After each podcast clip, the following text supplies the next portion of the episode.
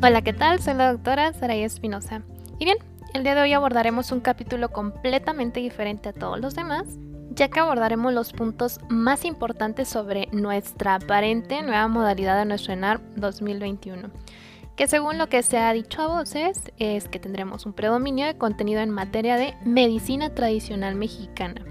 Y esto, bueno, pues la verdad es que sí está basado en nuestras poderosísimas guías de práctica clínica nacionales. Así que, a continuación, les voy a mencionar los datos más importantes que, bueno, quiero agradecer a modo general a enarm.ed que se dieron a la tarea ese gran equipo de realizar un resumen de las cosas más importantes que podrían venir en nuestro examen. Entonces esto a modo de complementar nuestra forma de estudio, sin olvidar que tenemos que tener en cuenta siempre todo lo científico y lo que ya conocemos que probablemente venga, y esto solo se anexa a nuestro estudio normal, ¿ok? No se enfoquen solo en esto. Bueno, como lo dividieron en enam.ed, es ginecología, pediatría, cirugía, medicina interna con medicina familiar.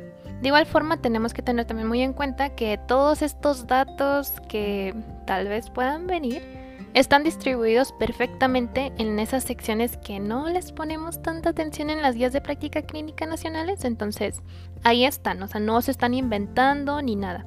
Si gustas leerlo con calma, te puedes ir directamente al link que te voy a dejar en la descripción de este capítulo, ya que ahí está el folder de los datos de medicina tradicional ya recortaditos y subrayados. Sin más por el momento, comenzamos.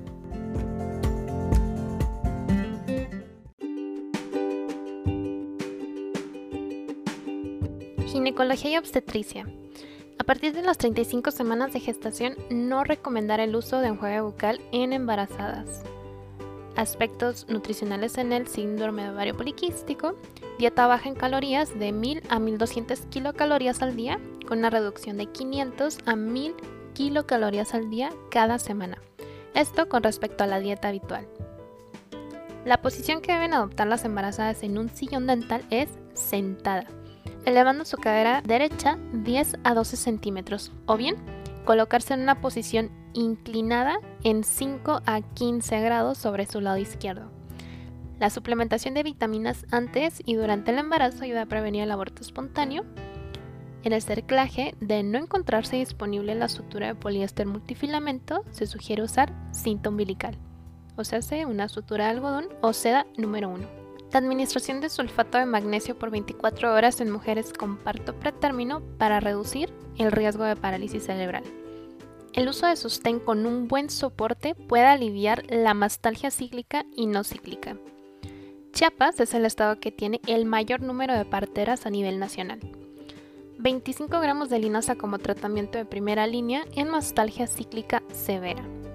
Fitoterapia con isoflavonas, o sea, soya, ginseng, camote mexicano, valeriana, derivados de soya, o sea, isoflavonas, genisteína, daisteína, lignanos, o sea, cereales, frutas, vegetales y semillas, o comestanos, como la alfalfa. Esto como tratamiento no hormonal en trastornos vasomotores perimenopáusicos. Tiempo de conservación de la leche materna, descongelar la leche a baño María, nunca en microondas. A temperatura ambiente, 16 a 29 grados, dura de 3 a 4 horas. Refrigeración a 4 grados, 72 horas en hogar y 48 horas en hospital. Congelación, 4 grados bajo cero o bien menos. Puede durar hasta 6 meses. Guardar la leche humana en contenedores de polietileno y acero disminuye la viabilidad de la IgA entonces aquí lo que se recomienda es guardarlo en envases de vidrio o bien de proliproleno. Síndrome alcohólico fetal con más de 5 unidades estándar o 7.5 unidades en una sola ocasión. Ingesta recomendada de cafeína diaria es menor a 2 tazas. ¿Cuánto quiere decir esto? Menor a 182 miligramos al día. Ingesta de dos porciones de pescado y mariscos por semana como fuente de omega 3 durante el embarazo reduce el riesgo para parto pretérmino recurrente. Consumo total de agua en promedio de 3.1 litros por día. Esto incluye alimentos y el agua consumida, donde 2.3 litros sean completamente agua. Dismenorrea, B1, B6, 100 miligramos diarios. Vitamina E, 500 miligramos, dos días antes y tres días después. Aceite de pescado y aceite de bacalao disminuyen la necesidad de analgésicos. Omega 3 y 6 muestran reducción de niveles de prostaglandinas disminuyendo el dolor. Pelota obstétrica, masajes o compresas calientes disminuyen dolor en trabajo de parto. Compresas calientes como técnica para prevenir un trauma perineal durante el segundo periodo de trabajo de parto pinzamiento del cordón umbilical por lo menos durante 60 segundos después del nacimiento en recién nacido término que no requiera ventilación con presión positiva. Bien, pasamos ahora a cirugía. Aquí solo es una. Desbridamiento autolítico de úlceras grado 3 y 4 infectadas. Aquí puedes hacer el uso de miel de abeja aplicando 20 mililitros por cada 10 centímetros de lesión con recambios de apósitos cuando la miel sea diluida por el exudado. Pasemos ahora a intoxicaciones. Intoxicación por petróleo, dosis 0.8 mililitros por kilo. El camarón, su componente alérgico, tropomiosina. Y bueno, la especie número uno mundial es Litopenaus banamei. Cemento, alergeno, cromo. Jabón, crema de afeitar, el lauril sulfato de sodio. Esto es el que se usa para hacer espumas. Desodorantes, hidróxido de aluminio, abeja, hialuronidasa, avispa, antígeno 5, lociones, aldehído cinámico, joyería barata, o sea, níquel, intoxicación más común en mujeres, hiedra venenosa, urushiol, intoxicación por tullidora o capulín tullidor, que también se le conoce como Carwinskia humboldtiana, presenta un cuadro clínico casi idéntico a Guillain-Barré, con la diferencia de que hay manos en garra. Muy bien, pasamos ahora a pediatría. Inhalación de vapor, realizarla mientras se tiene abierta la llave de agua para el acúmulo de secreción en narinas. La tina no debe estar llena más de 5 pulgadas porque el recién nacido puede morir ahogado. Se debe bañar al recién nacido en una tina plástica adecuada, el agua debe estar a 35 grados y la temperatura la pueden revisar con el codo. La abertura de los barrotes de la cuna no debe ser mayor a 6 centímetros, el espesor máximo del colchón de 1 centímetro. El defecto más frecuente encontrado en un recién nacido en las primeras horas de vida es la hipospadia. Estreñimiento. Uso de leche de magnesia, aceite mineral y laxantes estimulantes son la segunda línea. Glándulas salivales producen normalmente de 1 a 1.5 litros de saliva al día. Cerumen impactado. Uso de aceite de almendras dulces es seguro, incluso si hubiera perforación de la membrana. Yo ahí difiero muchísimo, pero bueno, ok, eso dice la guía. Prueba de la galleta para lesión obstétrica del plexo braquial. La longitud de onda de lámparas de luz azul más efectiva es de 460 a 490 nanómetros.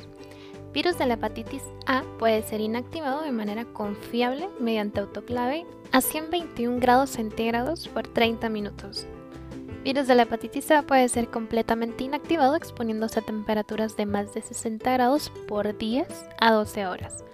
Para alimentos necesita mayor a 85 grados por al menos un minuto. Virus de la hepatitis A sobrevive por días a semanas en mariscos, agua, tierra o sedimento marino. La cocción es insuficiente para inactivarlo. Los pacientes con alergia al látex son muy probablemente alérgicos a plátano, kiwi y aguacate. No se les puede colocar la vacuna monovalente de rotavirus, pero la pentavalente sí.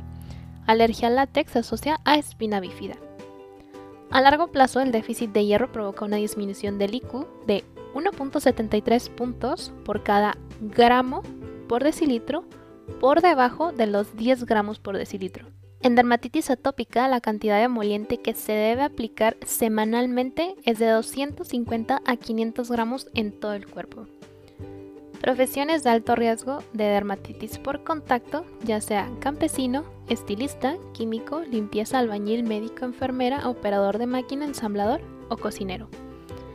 La temperatura del agua para bañar a un recién nacido término debe de ser de 35 grados centígrados la temperatura de la habitación de 26 grados centígrados y no tener más de 5 pulgadas de profundidad. No debe durar más de 10 minutos y solo usar jabones neutros. Pediculosis capitis en escolares y adolescentes. Aquí, bueno, lo que se hace es desinfectar la ropa de uso personal, ropa de cama, peluches, juguetes de tela mediante lavado con detergente y posteriormente hervir a 60 grados centígrados por 30 minutos por día en dos ocasiones. Pediculosis, bueno, aquí es limpiar sombreros, peines, auriculares con alcohol isopropílico y guardar en una bolsa de plástico sellada por dos semanas en busca de interrumpir el ciclo biológico del piojo. El veneno de alacrán aparece en menos de dos minutos en plasma. El antídoto aparece muy rápido en plasma, pero este permanece en él por 5 días. Vida media del veneno es de 36 horas, la vida media del favoterápico es de 124. Venenos actúan sobre los receptores del dolor, que corresponden entonces a histamina, en el sitio de la picadura y bueno, atenuando la sensibilidad de este, igual dando parestesias. Prevención primaria para picadura de alacrán. Utilizar pabellones en las cunas y camas de los niños y sumergir las patitas de las camas dentro de recipientes con agua. La cama debe estar separada a 10 centímetros de la pared. Usar guantes de carnaza para trabajos en el campo durante la pizca de maíz. Reporte de fiebre por parte de los padres detectada por tacto es confiable con una sensibilidad de 74 a 97% y especificidad de 67 a 91%. Gargarismos con agua bicarbonatada con exudado purulento, un cuarto de cucharada en un vaso de agua equinacia, miel de trigo sarraceno y vapores inhalados por frotación de ungüentos pueden disminuir síntomas de resfriado. Escabiasis, desinfectar todos los objetos en contacto con el paciente, toda la ropa de cama con la que estuvo en contacto el paciente entre el periodo de 48 a 72 horas y un día después de iniciar el tratamiento. Debe mantenerse en agua con detergente por lo menos una hora y luego lavarse y secarlo a 60 grados centígrados. Si no es posible, exponer al sol todo el día. Lavado de manos y cepillado de uñas es súper importante. El uso de chupete o chupón se relaciona con menor riesgo de desarrollo de síndrome de muerte súbita del lactante y tiene un efecto protector o ratio 0.71. pH al recién nacido mayor a 6 y luego cae a 4.9 entonces, aquí lo importante es no utilizar jabón con pH alcalino, usar un jabón neutro. Baño no debe durar más de 10 minutos. Proveer de 12 a 15 condones por mes a los pacientes que acuden a consulta. Blefaritis, retiro de costras de la base de las pestañas con cotonetes impregnados de agua y champú de bebé dos veces al día. Se recomienda no envolver al recién nacido de manera apretadita con las extremidades inferiores en extensión y aducción, o sea, como si fuera un tamalito, ¿no? Como un taquito. Suero casero. Se puede hacer teniendo un litro de agua hervida, cuatro cucharadas soperas de azúcar, una cucharada de sal. Recuerda que de preferencia es hacerlo con sal de grano. Tres transfusiones son consideradas factor de riesgo para enterocolitis necrotizante en el recién nacido con peso menor a 1500 gramos. Comúnmente, la mordedura de perro tiene una distancia intercanina mayor a 3 centímetros. La mordedura de otro niño, una distancia intercanina de 2.5 a 3 centímetros. Automutilaciones son metabolopatías o psicopatías. A partir de los 2 años de edad, dar un alimento frito al día. Y bueno, eso, bueno, lo que dice la guía.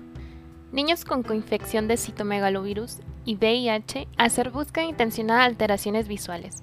Adolescentes y adultos con una carga viral de C4 menor a 50 y niños con CD4 menor a 10%, profilaxis con valganciclovir. Los padres deben reducir el tiempo de exposición a la televisión y videojuegos dos horas al día a los niños, reducir transporte en carriola o vehículo y el riesgo de obesidad se incrementa un 12% por cada hora de televisión. Beneficios de gatear. Independencia, desarrollo de columna, desarrollo de hemisferios y sentido táctil. Y postfagma como antecedente de trauma no accidental en niños. Y bien, cerramos con medicina familiar y medicina interna. Los vamos a poner juntitos porque son varias cosas ahí que abordar. Comenzamos con el té negro o té verde como prevención para cáncer de pulmón. Ácido acético, o sea, vinagre blanco, se puede utilizar en otitis. Esto como profilaxis. Y bueno, una que ha sido muy controversial, pero viene en la guía. Viene en la guía, así que ni modo. Para manejo de hipoglucemia, iniciar con cuatro gomitas grandes o siete gomitas pequeñas, o sea, panditas, o bien puede ser 125 a 200 mililitros de soda o 2 a 3 cucharaditas de azúcar. Continuar con una rebanada de pan o un plátano o una manzana, 200 gramos de yogur natural o 100 gramos de yogur endulzado o bien 300 mililitros de leche. Hidratantes con avena son los usados al menos 3 veces al día para ayudar a restaurar la barrera cutánea, prevenir recidivas y disminuir dosis de esteroide tópico en dermatitis por contacto. La ropa interior recubierta con aceite de borraja como componente al tratamiento de dermatitis atópica. El aceite de onagra, aceite de pescado, vitamina D y E, administradas en conjunto para el tratamiento, pueden disminuir el prurito y eczema en pacientes con dermatitis atópica. Usa acupuntura en el tratamiento agudo como profiláctico de pacientes con migraña, sobre todo pacientes que hayan experimentado efectos adversos con fármacos. Depresión en el adulto mayor.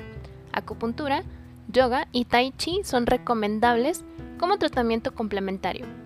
Considera el uso de electroacupuntura sola o con ejercicio y terapia farmacológica para el tratamiento de fibromialgia. Infecciones de vías urinarias no complicadas, agrega el tratamiento con nitrofurantoína, jugo de arándano para acidificar la orina. Que bueno, eso también está muy controversial, pero bueno, es lo que dice la guía. Saliva artificial. Aquí es prácticamente una receta, es servir dos nopales en un litro de agua con una hoja de menta o hierbabuena, esto para el tratamiento de serostomía de cualquier etiología. Terapia con hierbas, tanto hierba de Santa María o biminé, no se recomienda, no se recomienda, ojo, para rinitis alérgica según la guía de práctica clínica. Hierbas que causan hiperprolactinemia, Echinacea purpúrea, Hipericum perforatum, Peraria isoflavona, Simicífuga racemosa.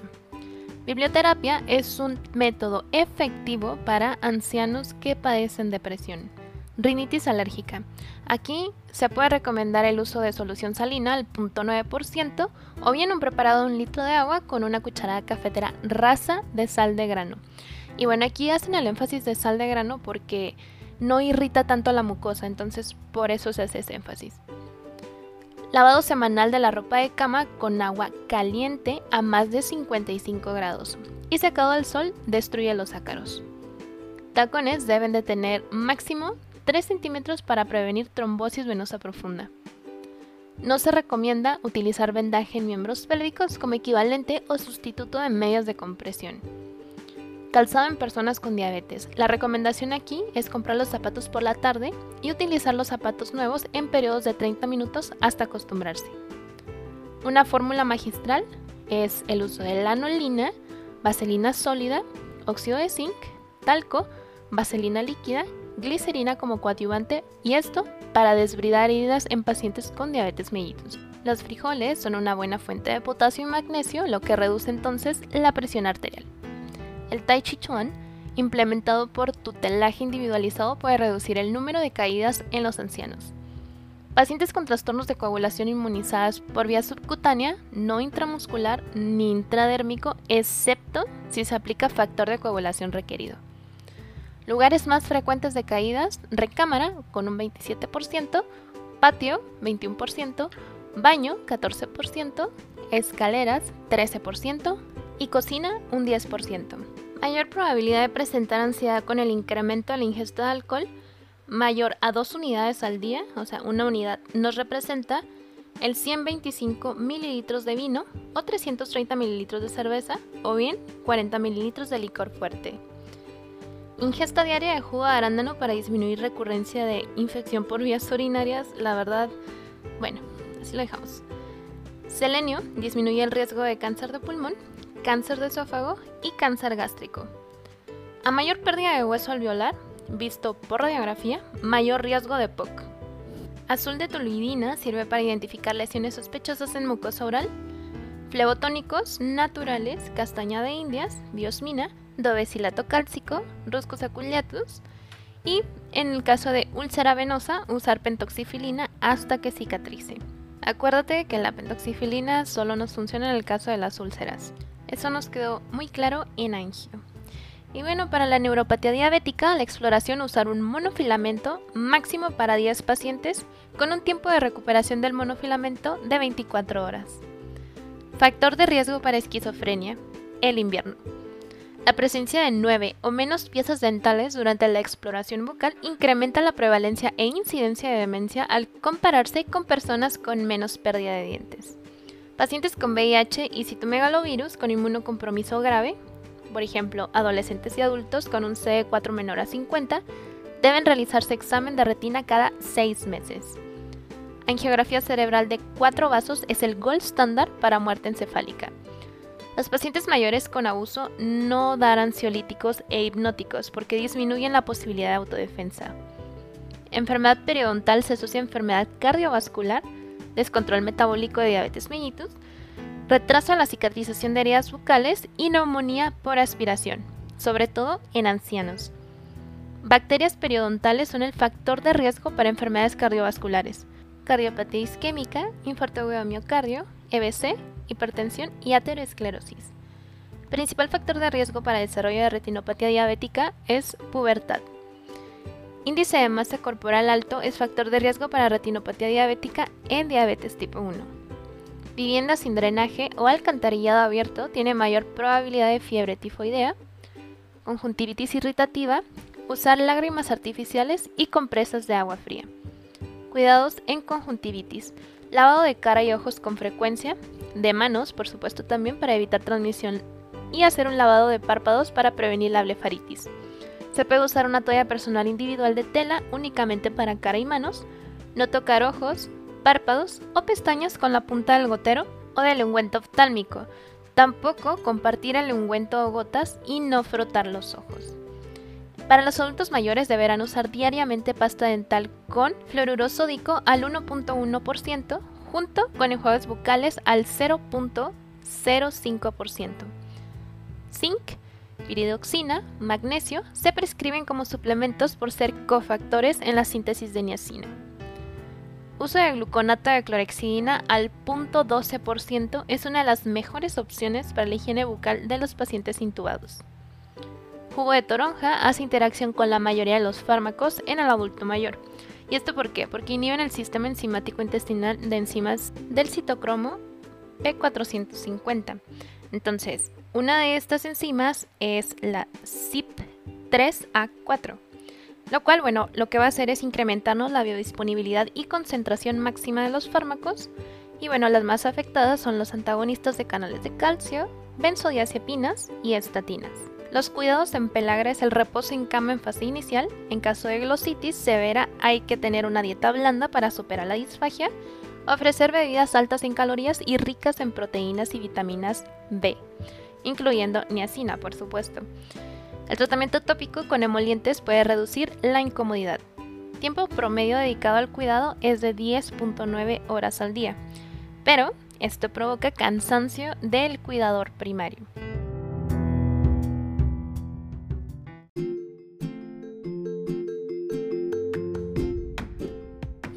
Bueno, con eso terminamos esta pequeña revisión de datos curiosos de las guías de práctica clínica. Espero les sean de mucha ayuda. Sinceramente deseo con el alma que no vengan porque estamos de acuerdo que estamos concursando para una residencia médica. Entonces, como que no habría mucha congruencia ahí, pero bueno, a ver qué ocurre. Más adelante igual si encuentro algunos otros datos, se los pongo en un capítulo para que lo tengan ahí. Son ese tipo de cosas que la verdad se escuchan, se leen o se medio repasan ya minutos antes o tal vez un día antes nada más de presentar el examen. Y bien, me despido, no sin antes recordarte que donde quiera que se ama el arte de la medicina, se ama también a la humanidad. Platón. No olvides seguirme en mi cuenta de Instagram, arroba md.espinosamx, donde podrás accesar una liga de descarga de mayor material para tu estudio, ya sea si eres médico en formación, médico interno o te estás preparando para el examen nacional, recuerda que el acceso a la información debe ser para todos como gremio médico. Si el contenido es de tu agrado, no dudes en compartirlo con tus colegas. Nos vemos en el siguiente episodio.